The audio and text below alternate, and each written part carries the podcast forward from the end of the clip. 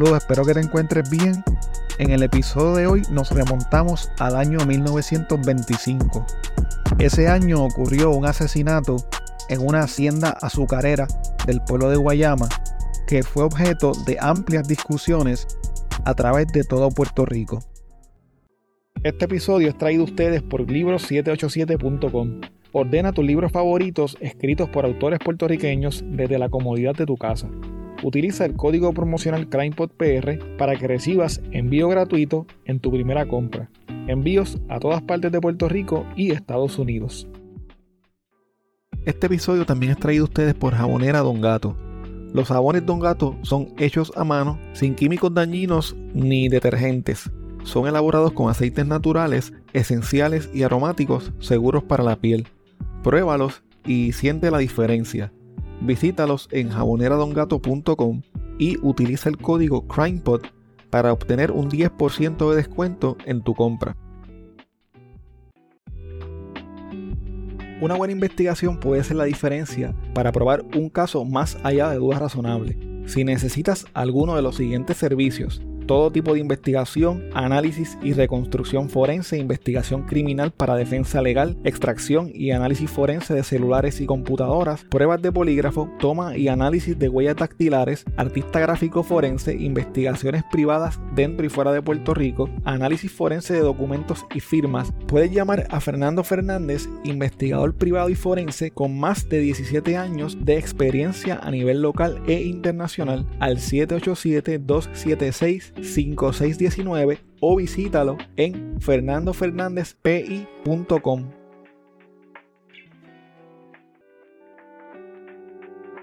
¿Estás buscando información sobre carros híbridos o eléctricos de la línea BMW? Roberto Cummings de Autogermana BMW puede ayudarte. Comunícate con él al 787-981-5380 para que obtengas la mejor oferta. Fingerprint Puerto Rico es una compañía con más de 18 años de experiencia que se dedica, entre otras cosas, a la toma de huellas dactilares para servicios de background check para trabajos a nivel de Puerto Rico y de Estados Unidos. Para solicitar sus servicios, visita fingerprintpuertorico.com o llama al 939-314-9132. ¿Te gustaría probar los snacks más deliciosos y sorprendentes del mundo? Nova Monchis tiene una amplia variedad de monchis exóticos de diferentes países. Nova Monchis te ofrece una experiencia gastronómica única y divertida y son los pioneros en traer estos productos a Puerto Rico. Visita Nova Monchis en Facebook e Instagram o llámalos al 939-228-5445 para que hagas tu orden hoy mismo.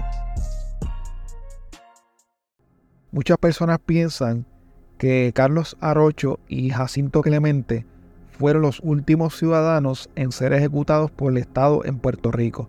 Sin embargo, antes de que se prohibiera la pena de muerte en nuestra isla, una persona más iba a morir en la horca. Carlos Rosso era un hombre de algunos 60 años que trabajaba en una finca de azúcar conocida como la Hacienda Sabater, ubicada en el barrio Las Mareas del pueblo de Guayama. Durante la mañana del 23 de diciembre de 1925, Carlos Rosso estaba acompañado de un carpintero llamado Cándido Ortiz. Ambos estaban reparando unos camiones de caña. En los alrededores de la hacienda se encontraba un hombre de 21 años llamado Pascual Ramos, quien trabajaba como jornalero de la caña. Pascual, como cualquier otro jornalero, siempre llevaba consigo su afilado machete. En un momento dado, mientras Carlos Rosso se doblaba para cambiar una de las piezas del camión, Pascual Ramos se le acercó y con un movimiento rápido y violento le dio un machetazo en la parte de atrás de la cabeza. El golpe fue tan fuerte que la cabeza de Carlos Rosso quedó colgando. Prácticamente lo decapitó. Luego de matar a Carlos Rosso, Pascual se fue corriendo del lugar. Al tener conocimiento de lo sucedido, la policía comenzó a buscarlo por todas partes, hasta que finalmente fue capturado por el jefe de la policía, de apellido Quiñones, y el guardia Manuel Barrio en el pueblo de Arroyo. El fiscal de distrito comenzó a investigar el crimen y le tomó declaraciones a un sinnúmero de personas. Finalmente el fiscal clasificó el crimen como un asesinato en primer grado. Pascual Ramos fue acusado formalmente de dar muerte a Carlos Rosso con malicia, premeditación y deliberación, utilizando un machete e inmediatamente fue ingresado en la cárcel. Durante la investigación hecha por el fiscal, se supo que Pascual Ramos había sido condenado anteriormente por otros delitos. La primera vez que fue arrestado, Pascual fue acusado de agresión grave y sentenciado en la Corte Municipal de Guayama a 80 días de cárcel. En otra ocasión fue acusado de portar armas y fue sentenciado a dos meses de cárcel. En esta ocasión el crimen cometido por Pascual era uno mucho más serio. Esta vez, de ser hallado culpable, podía ser condenado a la pena capital. La defensa de Pascual estuvo a cargo de los licenciados Adolfo Porrata Doria y Pedro Anglade. El licenciado José J. Acosta representó al Ministerio Público. El juicio se llevó a cabo en la sala del juez Rafael López Anton Giorgi. Desde un principio, la defensa trató de establecer que Pascual Ramos actuó en defensa propia.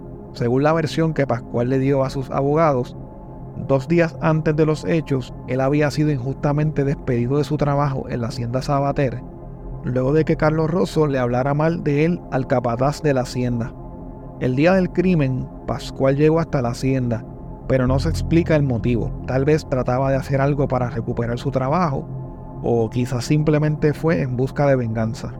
Según Pascual, cuando estaba en la hacienda, recogió un pedazo de tabla que estaba en el suelo y Carlos Rosso comenzó a gritarle y a decirle que él estaba despedido y que tenía que irse de inmediato del lugar. Entonces, supuestamente, Carlos Rosso lo empujó por el brazo y con su machete le hizo una pequeña herida en el cuello. Al sentirse amenazado por las acciones de Carlos Rosso, Pascual alega que se defendió con su propio machete, provocándole la herida que le costó la vida. Uno de los testigos principales que la fiscalía trajo fue a Cándido Ortiz, el compañero de trabajo de Carlos Rosso. Cándido contó que el día de los hechos, Carlos le había pedido que lo ayudara a reparar un camión de la caña Mientras le daba instrucciones de cómo realizar el trabajo, según cuenta Cándido, Carlos Rosso se dobló para levantar una pieza del camión. Entonces, Pascual Ramos brincó desde donde estaba, le partió el pescuezo con un machete y se marchó enseguida de la hacienda. Cándido aseguró que Pascual Ramos y Carlos Rosso no intercambiaron palabras antes del ataque y que no hubo ninguna lucha entre ellos como alegaba Pascual. El 8 de febrero de 1926, un jurado en la Corte de Distrito de Guayama encontró culpable a Pascual Ramos de asesinato en primer grado. El 9 de marzo de 1926, antes de que se dictara la sentencia, la defensa de Pascual Ramos radicó una moción de nuevo juicio. Sin embargo, el tribunal la declaró no al lugar. La defensa también solicitó que antes de que se dictara la sentencia, se anulara el veredicto alegando que el jurado había sido escogido de forma inconstitucional. Esta moción también fue declarada no al lugar. El juez López Antoniori sentenció a Pascual Ramos a ser ejecutado mediante la horca el día 25 de mayo de 1926. Según la orden del juez, la ejecución de Pascual Ramos se llevaría a cabo dentro de los muros de la penitenciaría de San Juan también conocida como la cárcel de la princesa. Ordeno que se cuelgue por el cuello hasta que haya expirado al ciudadano Pascual Ramos. Dios Todopoderoso tenga clemencia de su alma. La defensa de Pascual Ramos apeló la decisión del Tribunal de Distrito ante el Tribunal Supremo de Puerto Rico. Sin embargo, el Tribunal Supremo falló en contra de la defensa de Pascual Ramos, alegando que no se justificaba la revocación de la decisión de la Corte Inferior. La ejecución de Pascual Ramos no se llevó a cabo durante la fecha pautada debido a las apelaciones hechas por sus abogados y porque la Corte de Distrito de Guayama estuvo en receso. En julio de 1927, mientras Pascual Ramos esperaba que el tribunal escogiera la nueva fecha para su ejecución, se intensificaron los esfuerzos para que el gobernador de Puerto Rico, Horace Towner, conmutara la pena de Carlos Arocho y de Jacinto Clemente. A pesar de esto, Arocho y Clemente fueron ejecutados en la horca el 20 de julio de 1927 por haber asesinado a una niña de 14 años. El tribunal seleccionó el 15 de septiembre de ese mismo año como la fecha en la que Pascual Ramos sería ejecutado. Como el gobernador había dicho recientemente que estaba dispuesto a abolir la pena de muerte, un grupo de pastores evangélicos de los pueblos del sur de Puerto Rico hicieron asambleas y reuniones para pedir clemencia para Pascual Ramos. Los pastores entendían que como él era joven, tendría la oportunidad de corregir su conducta y reintegrarse a la sociedad. Una organización religiosa conocida como el Centro La Verdad también solicitó la conmutación de la pena de muerte para Pascual Ramos. En su carta, el presidente de esta organización, Francisco Pérez, indicó lo siguiente. Por cuanto no creemos en la efectividad de la pena capital en lo que a sanear al pueblo concierne, ya que las estadísticas del Departamento de Justicia comprueban que se registraron en la isla menos casos de sangre durante el periodo en que la referida pena fue excluida de nuestros estatutos y, por el contrario, creemos firmemente que la pena capital, pena en pugna con la era de civilización que atravesamos, tiende a degenerar al pueblo, haciéndole partícipe de un crimen horrendo y bochornoso que se comete en nombre de la ley. La Asociación de Maestros del Pueblo de Salinas aprobó una resolución solicitando clemencia para Pascual Ramos. Otras organizaciones civiles, educativas y religiosas se unieron a la petición de clemencia ejecutiva para Pascual Ramos. Algunas de estas organizaciones fueron la Asociación de Maestros de Santa Isabel, la Legislatura del municipio de San Juan y varias uniones obreras. El 5 de septiembre de 1927 se celebraba el Día del Trabajo. Ese día una organización de 500 mujeres obreras se congregó en el Teatro Fénix de Vega Baja para, entre otras cosas, enviarle un mensaje al gobernador solicitándole la conmutación de la sentencia de Pascual Ramos. Pocos días antes de la ejecución de Pascual Ramos, comenzaba el protocolo del presidio que se utilizaba para los condenados a la pena capital. Una de las primeras cosas que hacían los guardias del presidio con los sentenciados a muerte era llevarlos hasta una celda preliminar o capilla en la que estaban totalmente incomunicados y separados del resto de los convictos. En esa celda, Pascual debía permanecer hasta el 15 de septiembre. El 14 de septiembre, Pascual sería llevado a una celda especial que era la antesala a su destino final, la horca.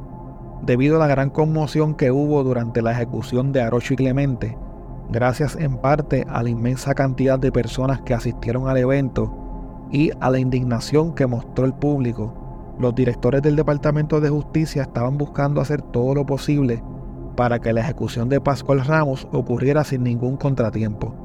Por esta razón querían limitar la cantidad de personas que podían asistir a la ejecución. La orden que se dio fue que solo podían asistir 12 ciudadanos de buena reputación, elegidos por el jefe del penal, miembros de la legislatura de Puerto Rico, jefes de los departamentos de gobierno, jueces, fiscales, doctores en medicina, hasta cuatro oficiales de orden público y dos reporteros por cada periódico de Puerto Rico. También podían asistir dos sacerdotes y hasta un máximo de cinco parientes o amigos de Pascual Ramos. Cuando Pascual Ramos fue llevado hasta la celda preliminar, se mostraba resignado, como quien acepta que ya su destino era la muerte. Cuando los guardias le informaron que lo estarían moviendo, Pascual dijo, Vamos allá, ya lo sé, que me matan, pero yo, ¿qué voy a hacer? El 14 de septiembre de 1927, una gran cantidad de personas se congregaron en las afueras de la cárcel La Princesa. En su mayoría eran curiosos que esperaban con ansias enterarse si el gobernador Towner estaría o no perdonándole la vida a Pascual Ramos. También llegaron hasta el lugar representantes de organizaciones sociales o religiosas que reclamaban para que no se llevara a cabo la ejecución. Durante toda la mañana del 14 de septiembre, el gobernador estuvo atendiendo personas que reclamaban el perdón ejecutivo para Pascual Ramos. Hasta el último momento muchas personas hicieron gestiones para que el gobernador tuviera clemencia. Una de las visitas más importantes que recibió el gobernador fue la del senador Juan García Ducos, quien era abolicionista, o sea, que estaba en contra de la pena de muerte. El senador se reunió esa mañana con el gobernador como por una hora para tratar de convencerlo de que perdonara a Pascual Ramos. Señor gobernador, cuando la balanza de la justicia se incline hacia algún lado, que sea siempre del lado de la clemencia. El gobernador Towner le respondió al senador con las siguientes palabras. He escuchado con honda simpatía sus palabras, señor García Ducos. Como sabe usted, decidí nombrar una comisión de caballeros íntegros para que estudiase este asunto, cuya comisión me ha rendido el correspondiente informe. Bien he estado prestando la debida atención a las peticiones de clemencia, cartas impetrando perdón para el condenado. Sin embargo, hasta este momento, mi criterio es que, desgraciadamente, será necesario dejar que la ley sea cumplida. Le puedo asegurar a usted que si la legislatura aprueba un proyecto de ley derogando la pena de muerte, no seré yo quien me oponga a que se convierta en ley. Otra de las personas que visitó al gobernador a pocas horas de la ejecución fue Anastasia Ramos, la hermana de Pascual, pero a pesar de sus ruegos, el gobernador le dijo que por más que buscó y estudió el caso, no encontró ninguna base sólida para conmutar la pena de su hermano. Después de terminar sus reuniones, el gobernador Towner se fue de la fortaleza hacia su casa de campo en el sector Jajome en Calley. Esto era clara señal de que el destino de Pascual Ramos estaba sellado. Una de las profesiones que afortunadamente ya no existe en Puerto Rico es la del verdugo, la persona que se encarga de quitarle la vida a otra a nombre del Estado. El verdugo a cargo de la ejecución de Pascual Ramos era conocido por el apodo de Guinea. Guinea fue el mismo verdugo que meses antes aló la palanca para que Carlos Arocho y Jacinto Clemente murieran ahorcados. Según lo describe un reportaje del periódico El Mundo, Guinea era un hombre enclenque que se movía con la sutileza de una serpiente sobre los tablados del cadalso y que cumplía su misión con la diligencia de un hombre al que se le pagaba muy bien por su trabajo. Aunque en el episodio que trabajé sobre Arocho y Clemente mencioné que Pascual Ramos estaba muy enfermo de sífilis, en los reportajes que leí para hacer este episodio solo se menciona que tenía una fiebre tifoidea alta debido a una enfermedad gastrointestinal que lo dejó muy débil días antes de su ejecución. El día antes de la ejecución, Pascual Ramos casi no podía mantenerse de pie, estaba muy débil. Por esta razón los guardias prácticamente tuvieron que cargarlo hasta llevarlo a la celda final, que era conocida en aquella época como capilla. Pocas horas después, Pascual recibió la visita de su hermana Anastasia, quien venía de hablar con el gobernador y que tendría que despedirse para siempre de su hermano. Más tarde el sacerdote de la cárcel ofreció una misa y le dio la comunión a Pascual. Poco después un periodista fue llevado hasta la celda de Pascual para entrevistarlo. Pascual habló muy poco tiempo con el periodista y contestó muy tímidamente algunas preguntas. Era de entenderse que a pocas horas de morir ahorcado, Pascual no tuviese ganas de hablar con un periodista. En el patio de la cárcel de la princesa se encontraba el cadalso y el patíbulo, que es como un tablado alto de madera con escaleras en donde suben los reos para ser ejecutados. En el medio de este tablado hay una trampa que se abre para que el reo caiga y quede colgando del cuello. Al lado del patíbulo había un ataúd abierto en espera de que Pascual Ramos fuera ejecutado.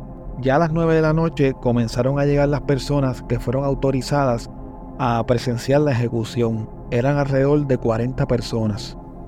Para finalizar el episodio me gustaría leerles parte de un reportaje del periódico El Mundo que se publicó el 15 de septiembre de 1927 en el que se narran los detalles de cómo ocurrió la ejecución de Pascual Ramos. Minutos antes de su muerte, el reo estaba sentado en la capilla, conversando serenamente con los que le rodeaban. Tiene fiebre alta, pero no ha perdido su presencia de ánimo. el reverendo padre José Murphy de la Orden de los Redentoristas le presta los últimos auxilios de la religión católica. El jefe del presidio, señor Saldaña, ha enviado a tres guardias penales en busca del verdugo, Guinea, y de su ayudante. En medio de un gran silencio, los guardias penales atraviesan formados el patio de las ejecuciones. Después suben la escalerilla que conduce a la celda del verdugo, situada en el piso superior de la capilla. Un momento después bajan Guinea y su ayudante la escalerilla y entran en la capilla. El confinado Pillot, natural de Guayama, ha estado asistiendo a Ramos en calidad de enfermero durante los últimos 15 días. Pillot se acerca a Ramos, le tiende la mano y le dice, adiós paisano, por si no nos volvemos a ver. Ramos, profundamente conmovido, le estrechó entre sus brazos. Adiós paisano, adiós. Gracias por tus cuidados. Y observando entonces que estaba presente el licenciado Pedro E. Anglade, el letrado que trabajó para conseguir su indulto y que en unión de otros compañeros le defendió en todos los tribunales donde fue juzgado, le tiende la mano y le dice, adiós licenciado, Dios le pagará algún día todo lo que ha hecho por mí. Ramos no está afectado en lo más mínimo. Su voz sigue siendo serena y clara. Su actitud es tranquila. En ese momento entran a la capilla el verdugo y su ayudante. Ramos se percata de su presencia y se vuelve hacia ellos. Los mira un momento y enseguida saca del bolsillo dos cigarros. Tiende el primero al verdugo que vacila. Ramos le anima a recibir el obsequio. Cógelo, hombre, es un último regalo que yo quiero hacerte. Guinea, tembloroso, acepta al fin. Su acólito le imita y se guarda también el obsequio. Ramos se deja atar los brazos con admirable tranquilidad. La fiebre que le tiene muy débil no le permite ir por sus pies hasta el cadalso. Entre guardias penales aparece al fin en la puerta de la capilla. Es un espectáculo conmovedor el de este pobre ser enfermo, febril y pálido, que camina vacilante en busca de la muerte. Sin embargo, su actitud dice que no está acobardado. Camina unos pasos y se detiene. Contempla el patíbulo, cuyo aspecto sombrío se aumenta con la luz intensa de los focos eléctricos. Después sigue caminando, siempre sostenido por los guardias. Los diez peldaños fatales son salvados en la misma forma. Sube junto a él el padre Murphy, que no le abandona un solo instante. Al detenerse ya sobre la trampa fatal, Ramos se vuelve al público. Su aspecto es tan tranquilo como siempre. El padre Murphy va recitando una oración que el reo repite fervorosamente al terminar la plegaria y como el verdugo no le ajustase inmediatamente la cuerda, el hombre de humilde voz que vimos por la tarde en capilla tuvo un gesto autoritario. Enérgicamente, en tono de mandato, dice a Guinea, Vamos a ver, avanza. Guinea va a ponerle la opa. Otra vez resuena bruscamente la voz del reo. No fue una súplica, ni una protesta, ni una indicación fue una orden rápida, fría, imperativa. No me pongas eso. Guinea vacila, mira interrogativamente al jefe del presidio, al sacerdote, a los guardias penales. El padre Murphy habla entonces a Ramos. La expresión agresiva de Ramos se torna en una de humildad y de unción. Otra vez es el hombre que vimos esta tarde en la capilla el campesino de suaves palabras y de gesto ingenuo. Bueno, dice, fue su última palabra. La opa negra cayó sobre la cabeza de Ramos. La cuerda estuvo ajustada en un instante. El jefe del presidio hace la señal. Mientras tanto, los guardias penales siguen sosteniendo a Ramos por ambos brazos. Guinea tira de la palanca y el reo cae con un solo estrépito al vacío. Ramos ha subido al patíbulo a las 12 y 5 de la noche A las 12 y 7 minutos se abrió la trampa. 11 minutos después, a las 12 y 18, había dejado de existir. El examen del reo en sus momentos agónicos fue llevado a cabo por el doctor López de la Rosa, el doctor Roses Artau y el doctor Rodríguez Molina. Ya en el foso, el sacerdote bendijo al agonizante. En 1929 el gobernador de Puerto Rico, Horace Towner, irónicamente pronunció las siguientes palabras al convertir en ley la abolición de la pena de muerte. La pena de muerte como medio de castigo por la comisión de un asesinato no parece estar en armonía con la moderna civilización. A muchos les parece como una reminiscencia de barbarie.